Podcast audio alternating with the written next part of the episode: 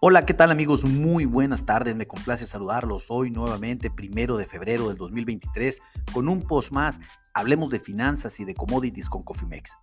En esta ocasión vamos a platicar, tal y como lo comentamos desde el principio de la jornada, el día de hoy a las puras 13 horas hora del centro de la Ciudad de México, terminó la reunión de la, de la Fed de los Estados Unidos en relación a su reunión de política monetaria, la cual decidió elevar la tasa de interés en 25 puntos base para situarla ahora en un rango de 4.50 a 4.75%. Este hay que mencionarlo, es el nivel más alto de tasas de interés en los Estados Unidos desde el pasado 2007. Básicamente la Reserva eh, Federal de los Estados Unidos subió únicamente 25 puntos base su tasa de referencia, eh, ciertamente eh, como un reflejo de lo que acontece en el mundo, en el mundo en relación a la inflación, que es la parte más crucial del por cual eh, la Fed trabaja para detener la inflación en los Estados Unidos y continuar impulsándola a la baja.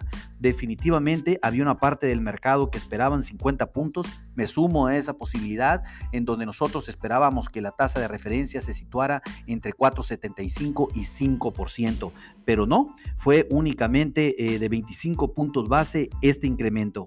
La importancia de las tasas de interés radica en la referencia que utilizan los bancos para otorgar los préstamos, los créditos al consumo, préstamos de compra de automóviles, hipotecas, tarjetas de crédito, etcétera, lo cual viene un incremento del costo del dinero en los Estados Unidos para agravar aún más la situación del crecimiento económico, que si bien sabemos que cuando las tasas de interés son altas, el crecimiento económico se detiene completamente, esto sin lugar a dudas es lo que está, eh, lo que está y estará sucediendo en los Estados Unidos en los próximos meses, lo cual aviva un poquito el tema de una recesión del 2023 eh, la posibilidad es baja aún, pero aún está el tema de una posible eh, recesión económica para los Estados Unidos en este 2023.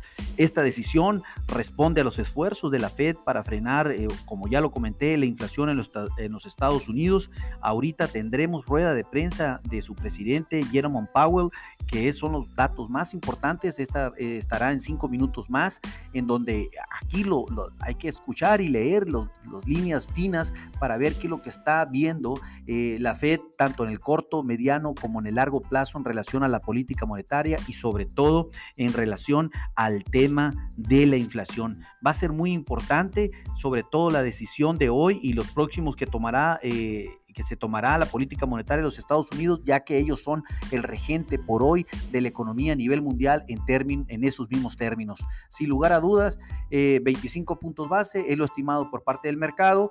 Eh, eh, la tasa de referencia ahora lo ubicamos en 4.50 a 4.75%.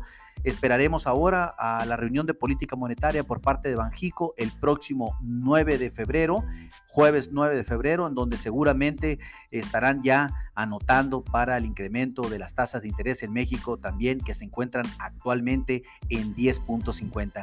Bueno, mis amigos, ¿qué les puedo decir? Dinero se encarece, los créditos se encarecen eh, hay que estar atentos. Obviamente esto definitivamente pegará en los presupuestos. Recuerden que existen instrumentos para mitigar los cambios de las tasas de interés. Llámenos con gusto, podemos hacer alguna estrategia al respecto, tanto a corto, mediano como largo plazo. A nombre de todo el equipo de Cofimex, le doy las gracias por su atención y les recuerdo que lo peor no es hacer nada. Pasen un hermoso día. Hasta luego.